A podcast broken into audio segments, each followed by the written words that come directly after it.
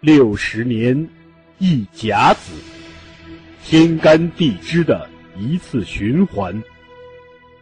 天道昭昭，演绎在人世间，是诉说不尽的沧桑，是壮怀激烈的往事。回首历史，每个政权开国的六十年，都是跌宕起伏、动人心魄的六十年。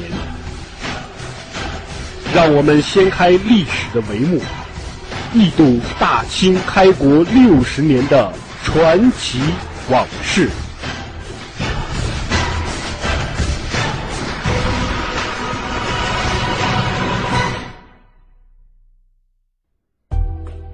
本系列由图书《清朝开国六十年》作者王汉卫授权播出。该图书已由齐鲁出版社出版发行。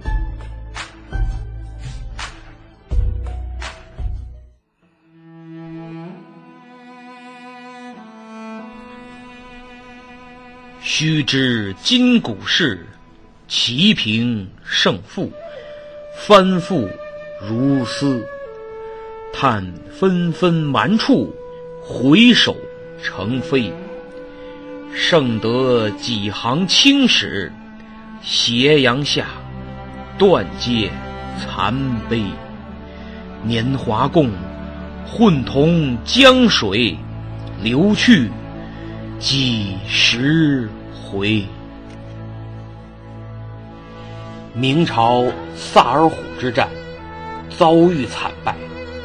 四路大军，三路尽没，军官阵亡三百一十余人，而这些人很多都属于军队骨干，参加过万历三大征或其他战事，具备一定的军事素养，可以算明朝当时的国防精英。你说士兵没了，可以再招募。军官领兵打仗，那可不是说招就能招的，需要多年的战场磨练。更何况，士兵没了可以招募，但这一仗死了四万五千多，几乎是四万六，损失的也有点忒多了。咱还没说，这些士兵里也有久经沙场、经验丰富的老兵呢。除了人。损失牛、马、骡、骆驼等近三万多匹，大小火器两万余件。按现在话说，就是损失了坦克以及各类运输车辆三万多辆。战马呀，就相当于今天的坦克；牛、马、骆驼等等，相当于现在的运输车辆。火器呢？当时火器相当于现在大规模杀伤性武器，一战就没了两万多件。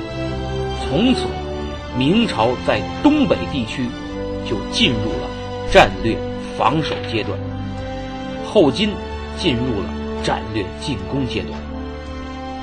至于为什么打个惨败，我想听了我前面萨尔浒敖兵四次讲述，就不用我多说了。各位心里都有数，反正是判断失误、决策谬误、军机贻误、战略错误、配合耽误，这是我总结的五误。那么败绩传回呀，举朝震撼。史书记载叫人心不顾，兵器不扬，万历怒了。咱不止一次说，这万历啊，虽然懒，但不是不管事儿。小事儿可能不怎么管，大事儿他必然要管。更何况这么大的事儿，万历下旨严查追责。首先就是杨浩，言官弹劾他的奏章跟雪片似的。但是有后台兼同党内阁首辅方从哲保着，可以说也算有惊无险。可言官呀揪着不放，特别是御史杨鹤，哎，这也姓杨，还算这杨浩他们本家这杨鹤更是一副玩命的架势，我不弄死你，我不罢休。再加上努尔哈赤也没闲着，还挺配合，拿下了开原，攻占了铁岭，这两笔账也都算在杨浩头上。就是因为萨尔浒这么个烂账，才导致了一再损兵折将，丧失失地。这下杨浩可真耗不住了，方从哲也没辙了。三月，萨尔浒惨败；八月，杨浩才被逮捕，下了锦衣卫诏狱，审讯后判死刑。几年以后，脑袋搬家了。那么说完了杨浩，再看这四路总兵。杜松、刘听战死，朝廷呢追谥赏赐抚恤，自不必说。马林和李如柏还活着呀。马林当时从战场上啊扔下几万将士，狼狈逃回开原，听候朝廷发落。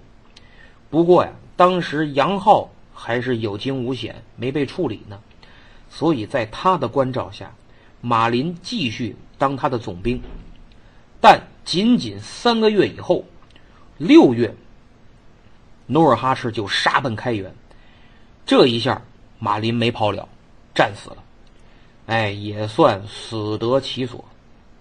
那么咱们再看李如柏，李如柏回来以后，满朝一片骂声，他还这么那么的解释，根本就没人听。有人说了。说他不是娶了努尔哈赤弟弟舒尔哈齐的女儿做妾吗？这关系肯定不一般。要不怎么三路都覆没了，唯独他全身全影的回来了呢？这里边有玄机呀！李如柏，你就是内奸，你走的那么慢，就是故意给奴酋留出时间，各个击破。你收了多少黑钱？就这么天天忍受指责。忍受怀疑，忍受谩骂，啊，就这么凑合活着。每个看他的同僚和路人，眼神都不对，眼睛里都写着鄙视二字。可以说，这李如柏啊，是生不如死。那生不如死，那就死吧。天启元年（公元一六二一年），李如柏在家中自杀。萨尔浒之战是一六一九年。这样算起来，这兄弟在比试中活了三年，这心也够大的。要搁着我，我三天我都活不了。而且作为一名统帅，勇于自杀却无胆战死，咱也真没啥好说你的了。四路总兵全齐了，到那边凑成了一桌麻将。努尔哈赤这边可开心了，真没想到。硕大的一个大明王朝这么不堪一击，居然采取了这么一个脑残的策略，让我各个击破，这是天助我也呀！你脑残，我可不脑残。我要抓住机会，继续经营我的大战略了。于是，努尔哈赤决定加紧修建界藩城。不仅要修建界藩城，而且还要迁都界藩。咱们说这个，早在去年呀，就是天命三年（一六一八年的五月），也就是在这个努尔哈赤誓师发明后不到半年，他就在打界藩的主意，还把自己这一大胆的计划呀向朱贝勒讲了。他说：“这个我们现在准备对大明动武了啊。”但是呢，我们如果继续住在赫图阿拉，那么对明朝每次出兵都要长途跋涉，这个还没等跟明朝动手呢，咱们已经人困马乏了，太影响战斗力，这样不行。所以啊，咱们应该在界藩山筑城。前面我讲萨尔浒大战的时候提到了界藩山，当时是西路杜松率领，哎。就打算占领界藩山，这个地方是赫图阿拉的咽喉要地。在杜松进攻界藩的时候，就已经有这个一万多民夫啊，在给努尔哈赤修这个界藩城。这个修城就是前一年努尔哈赤做的决定。努尔哈赤这个提议呢，可是个大动作。后金高层就开始讨论，从人力、物力等等各方面开始论证此方案的可行性。等到了九月，努尔哈赤再次表达了对此决策的信心和决心，而且明确表示借藩不仅要修城，更要做都城。努尔哈赤这样做的原因有二：一是离明朝近，出兵方便；二是地势险要，易守难攻。这一点呀，在来年的萨尔浒大战中已经验证了。于是后金紧锣密鼓的按计划实施。到了第二年六月，萨尔浒大战结束后的三个月，界藩城修筑完毕。努尔哈赤很高兴，就把迁都之事提上了日程。他这一准备迁都，没想到诸大臣却有不少反对。原因很简单，不想打了，见好就收吧，踏实过小日子。现在明朝元气大伤，不敢动咱，就算真打也干不过咱，多好，就别再折腾了，想过点安生日。但。努尔哈赤不是目光短浅的领袖，不满足于蜗居东北，他要继续一路向西，扩张后金版图，甚至要取代大明，入主中原。手下人不理解没关系，真理往往掌握在少数人手中。历史已经证明，必将再次证明我努尔哈赤是对的。于是他力排众议，迁入。界藩城，迁入界藩城以后，就赶紧接家属、建行宫、摆大宴，庆贺迁都。迁都了，吃饱了，喝足了，努尔哈赤又不服了，马不停蹄奔开元就去了。六月迁都界藩，六月就攻开元，七月又夺铁岭，八月攻破叶赫。占取沃野数百里，这些归根结底都与迁都界分分不开，因为节省了大量军事成本。那么，这是萨尔浒大战以后努尔哈赤第一个也是最重要的动作。第二个动作就是派人安抚朝鲜。哎呀，这个朝鲜呀，咱还真得说说萨尔浒一战。朝鲜派了一万三的鸟枪队，元帅江弘立统领，一战就全报销了。江弘立被俘，其余全部卖为奴隶。消息传回朝鲜，上下震动。好家伙，当时朝鲜全国一共不到两万五千兵，一战没了一万三，家伙不能再打了，再打是没兵了，没法打了。回头女真人来报复了，这可咋整？又跟当年日本侵略朝鲜一样，搞不好又亡国了。于是，当时的朝鲜国王光海军就私下派人去跟后金谈判，说：“咱们别打了，我不是想打你，是大明让我出兵的。我这不去也不合适，那是我主子，我是他的藩属。你看我这去了，不也白去吗？也没打过你。”你看，咱别打了，行吗？我们朝鲜爱好和平，二百年不知兵事了，就想踏实过个小日子。您看，咱停一停吧。努尔哈赤一看，嘿，挺好，挺识相，知道干不过我，认怂了。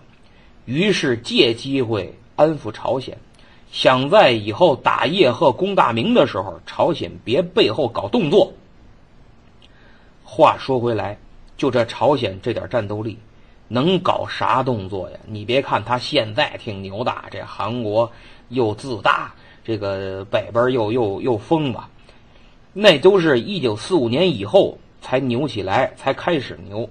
历史上朝鲜半岛就是中国的藩属，都靠咱们保护它，根本就不会打仗。朝鲜历史上连名将都没有，就一个李舜臣。当时啊，官方。朝鲜官方都说汉语、识汉字，最高领导人那叫朝鲜国王，是我们中原皇帝封的国王，跟什么楚王啊、齐王、啊贵王那是一个等级的，不是独立的政权。要不他们现在怎么这么牛呢？看不起这个，瞧不起那个，弄个名人就说是韩国人。哎，理解他们吧，他们啥也没有，他们的历史就是附庸。现在只能用自大来掩盖自己的历史自卑感，情理之中。这叫什么？这叫穷人乍富，狗穿皮裤，有点那个，有点那个交通协管去给汽车贴条的感觉，了不地了！我可有点权利了，我要报复，我可有今天了。那么以后这个朝鲜还有很多斗事儿，有机会咱们再说啊。特别是让这个后金给收拾的乐不大了，咱们以后再说啊。那么这是努尔哈赤的第二个动作，安抚朝鲜。第三个动作。就是打探开元的消息，没错，下一步他就准备对开元动手了。开元城啊是辽东重镇，明朝的军事城堡从大到小分镇城、路城、卫城、锁城、堡城这五大类，开元是路城。从地图上看。开元在沈阳的北边，沈阳东边是后金，西北是叶赫，西面是蒙古，所以开元城犹如一把利剑，插在辽北大地，震慑蒙古和叶赫。可以说，对女真是努尔哈赤完成统一的最大障碍；对大明夺占开元，辽东中心沈阳和辽阳也会失去屏障。那么，先攻占开元，这么毒辣的眼光，这么狠辣的主意，谁想出来的？就是那个汉奸李永芳。在后金高层，当时有人提出啊，咱们先打叶赫，完成统一吧；也有人提议先打沈阳，还有人建议先攻占辽阳。只有李永芳建议先打开原，再去铁岭。这个明朝抚顺游击将军呀，投降后金之后是积极表现，带去了大量的辽东军事情报和军事机密，而且结合自己丰富的军事经验，给努尔哈赤以巨大的帮助。当然，也同样带给明朝巨大的损失。他在大明官位不高，能力受限。和大明王朝庞大的官僚和军事体制有关，再加上吏治腐败，难以闪光。而投奔后金以后，努尔哈赤对他言听计从，为女真崛起、入主中原立下了汗马功劳。所以从个人发展来说，这一点呀，和这个韩信弃项羽投刘邦。孔明弃刘表等刘备有几分神似，但是人家所处的是乱世，几方势力博弈，择贤主而定天下，为的是结束乱世，让百姓安居乐业。而你李永芳呢，是为一己之私，为个人有更好的前程，卖国求荣。你就是汉奸，说出大天去，你就是汉奸，还什么在明朝不受重用等等之类的开脱之词？那他为了受重用，就能置东北百姓于不顾，让东北的百姓饱受战火的蹂躏，引外敌入侵祖国，这种做法不容怀疑的就是龌龊、卑鄙、自私到极点。李永芳应该在汉族历史的耻辱柱上永远钉着。那么，他向努尔哈赤力陈先打开元，再取铁岭的好处，努尔哈赤颇为震惊，觉得他说的太对了。如此一来，自己的事业又大跨一步，走上了一条捷径，比其他方法更高效、更正确。于是，努尔哈赤一拍大腿：“OK。”打开元，努尔哈赤这就赶紧准备了。明朝那边呢，前面我讲了，这时候杨浩还没受处理呢，虽遭受众朝臣的弹劾，但戴罪管事。其实心里啊也是战战兢兢，知道早晚要获罪。而他还让萨尔虎逃将总兵官马林御守开元，这一看也没有总结教训，也没有调整人事、制定策略。